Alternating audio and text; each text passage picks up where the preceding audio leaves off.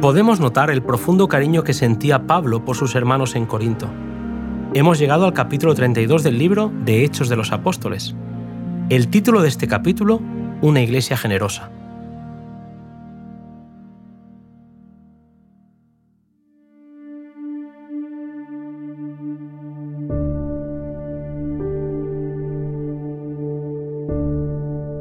En su primera carta a la iglesia de Corinto, Pablo instruyó a los creyentes respecto a los principios generales sobre los cuales se funda el sostén de la obra de Dios en la tierra. Preguntó, ¿quién jamás peleó a sus expensas? ¿Quién planta viña y no come de su fruto? ¿O quién apacienta el ganado y no come de la leche del ganado? ¿Digo esto según los hombres?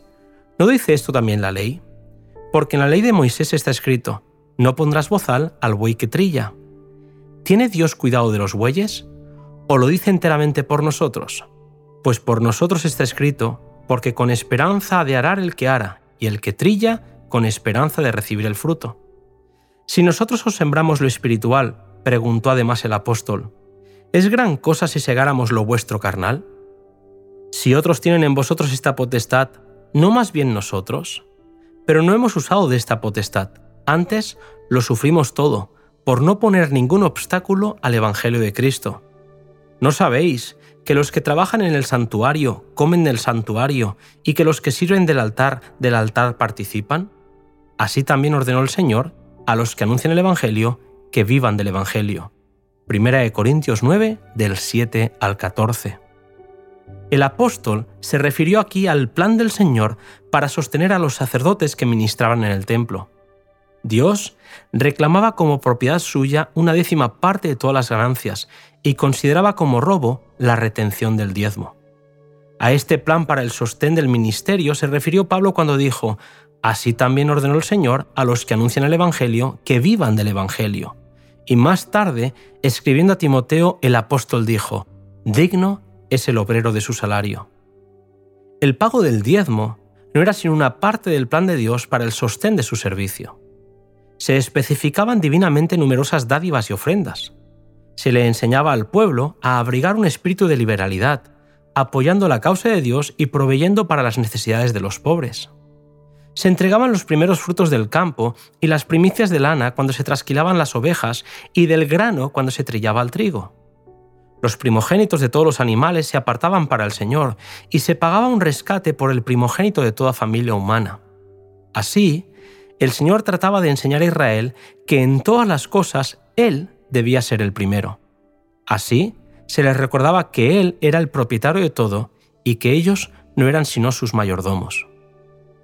No es propósito de Dios que los cristianos, cuyos privilegios exceden por mucho a los de la nación judía, den menos liberalmente que los judíos. Israel era una nación, pero hoy la obra de Dios abarca toda la tierra. Nuestras obligaciones son, por cierto, mucho mayores que las del antiguo Israel. A medida que la obra de Dios se extienda, se pedirá ayuda más y más frecuentemente. Los cristianos deben prestar atención al mandato, puesto que si fueran fieles en entregar a Dios sus diezmos y ofrendas, su tesorería estaría llena. Hay cosas en las que muchos miembros de Iglesia no vacilan en gastar libremente. Hay mucha complacencia propia, pero cuando se les pide que den para la tesorería del Señor, para llevar adelante su obra en la tierra, ponen dificultades. Sintiendo quizá que no pueden hacer otra cosa, dan una suma mucho menor de la que a menudo gastan en complacencias innecesarias. No manifiestan verdadero amor por el servicio de Cristo, ni ferviente interés en la salvación de las almas. ¿Qué de extraño tiene que la vida cristiana de los tales sea una existencia débil y enfermiza? Aquel cuyo corazón refulge con el amor de Cristo considerará no solamente como un deber, sino como un placer, ayudar en el avance de la obra más elevada y más santa encomendada al hombre, la de presentar al mundo las riquezas de la bondad, la misericordia y la verdad. Es el espíritu de codicia lo que induce a los hombres a conservar para complacencia propia los medios que por derecho pertenecen a Dios, y este espíritu es tan aborrecible para él ahora como cuando mediante su profeta censuró severamente a su pueblo por robarle en los diezmos. El espíritu de liberalidad es el espíritu del cielo. Este espíritu halla su más elevada manifestación en el sacrificio de Cristo en la cruz. En nuestro favor, el Padre dio a su Hijo unigénito, y Cristo, habiendo dado todo lo que tenía, se dio entonces a sí mismo, para que el hombre pudiera ser salvo. La cruz del Calvario debe despertar la benevolencia de todo seguidor del Salvador. Por otra parte, el espíritu de egoísmo es el espíritu de Satanás. El principio ilustrado en la vida de los mundanos es el de conseguir, el de obtener. Así, esperan asegurarse felicidad y comodidad, pero el fruto de su siembra es tan solo miseria y muerte. Mientras Dios no cese de bendecir a sus hijos, no dejarán ellos de estar bajo la obligación de devolverle la porción que reclama. Con corazones gozosos deben dedicar al Creador lo mejor de todo lo que tienen. Recibirán del Señor bendición que no faltará. Los mensajeros escogidos de Dios están empeñados en una labor agresiva y no deben verse obligados a pelear a sus propias expensas, sin la ayuda de la simpatía y el cordial sostén de sus hermanos. Incumbe a los miembros de Iglesia tratar generosamente a aquellos que abandonan su empleo secular para entregarse al ministerio. Cuando se alienta a los ministros de Dios, se hace progresar mucho su causa. Pero cuando el egoísmo de los hombres los priva de su legítimo sostén, se debilitan sus manos y a menudo se menoscaba seriamente su utilidad. Se enciende el desagrado de Dios contra los que aseveran seguirle y sin embargo permiten que los consagrados obreros sufran por las necesidades de la vida mientras están ocupados en el ministerio activo. Los egoístas serán llamados a rendir cuentas no solamente por el mal uso del dinero de su Señor, sino también por la depresión y pena que su conducta ocasionó a sus fieles siervos. Los que son llamados a la obra del ministerio y al llamamiento del deber, renuncian a todo para ocuparse en el servicio de Dios. Ellos deben recibir por sus esfuerzos abnegados suficiente salario para sostenerse a sí mismos y a sus familias. Para que haya fondos en la tesorería para el sostén de los ministros y para atender los pedidos de ayuda de las empresas misioneras, es necesario que el pueblo de Dios dé alegre y liberalmente. Sobre los ministros descansa la solemne responsabilidad de mantener ante las iglesias las necesidades de la causa de Dios y enseñarles a ser generosas.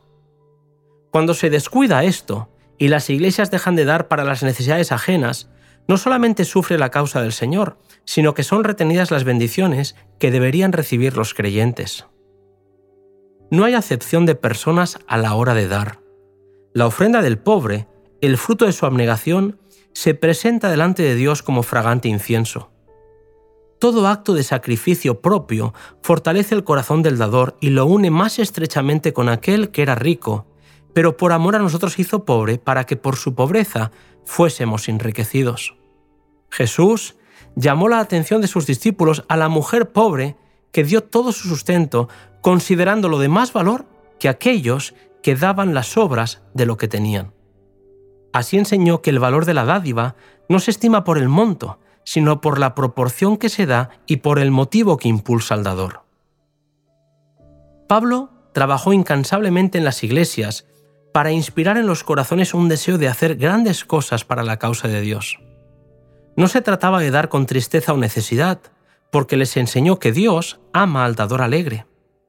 Pudo poner como ejemplo ante los corintios la dadivosidad de los creyentes macedonios, que sin ser ricos, fueron dadivosos como fruto de la consagración completa. No fue necesario que se les animase a dar, porque disfrutaban en el privilegio de poder suplir las necesidades de otros. Así, animó a los corintios a ser dadivosos, puesto que su benevolencia testificaba de que no habían recibido en vano la gracia de Dios. Los seguidores de Cristo deben regocijarse por el privilegio de revelar en sus vidas la caridad de su Redentor. Mientras dan para el Señor, tienen la seguridad de que sus tesoros van delante de ellos a los atrios celestiales. Procuren retener sus posesiones para fines egoístas y provocarán su ruina eterna pero den sus tesoros a Dios y desde aquel momento llevarán estos su inscripción. Estarán sellados con su inmutabilidad. La Biblia declara que sostener la causa de Dios o cubrir las necesidades de los que demandan nuestra ayuda no conduce a la pobreza. El proverbio dice, hay quienes reparten y les es añadido más, y hay quienes son escasos más de lo que es justo, pero vienen a la pobreza. Proverbios 11:24.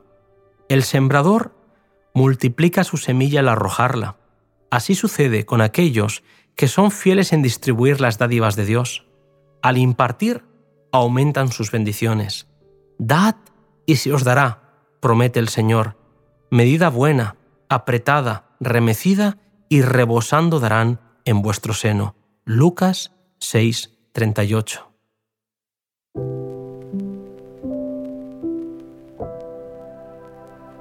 Dios nos ayude, queridos amigos, a tener siempre un corazón agradecido por lo que Él ha hecho por nosotros. Nos volvemos a encontrar en el próximo audio. Trabajos y dificultades.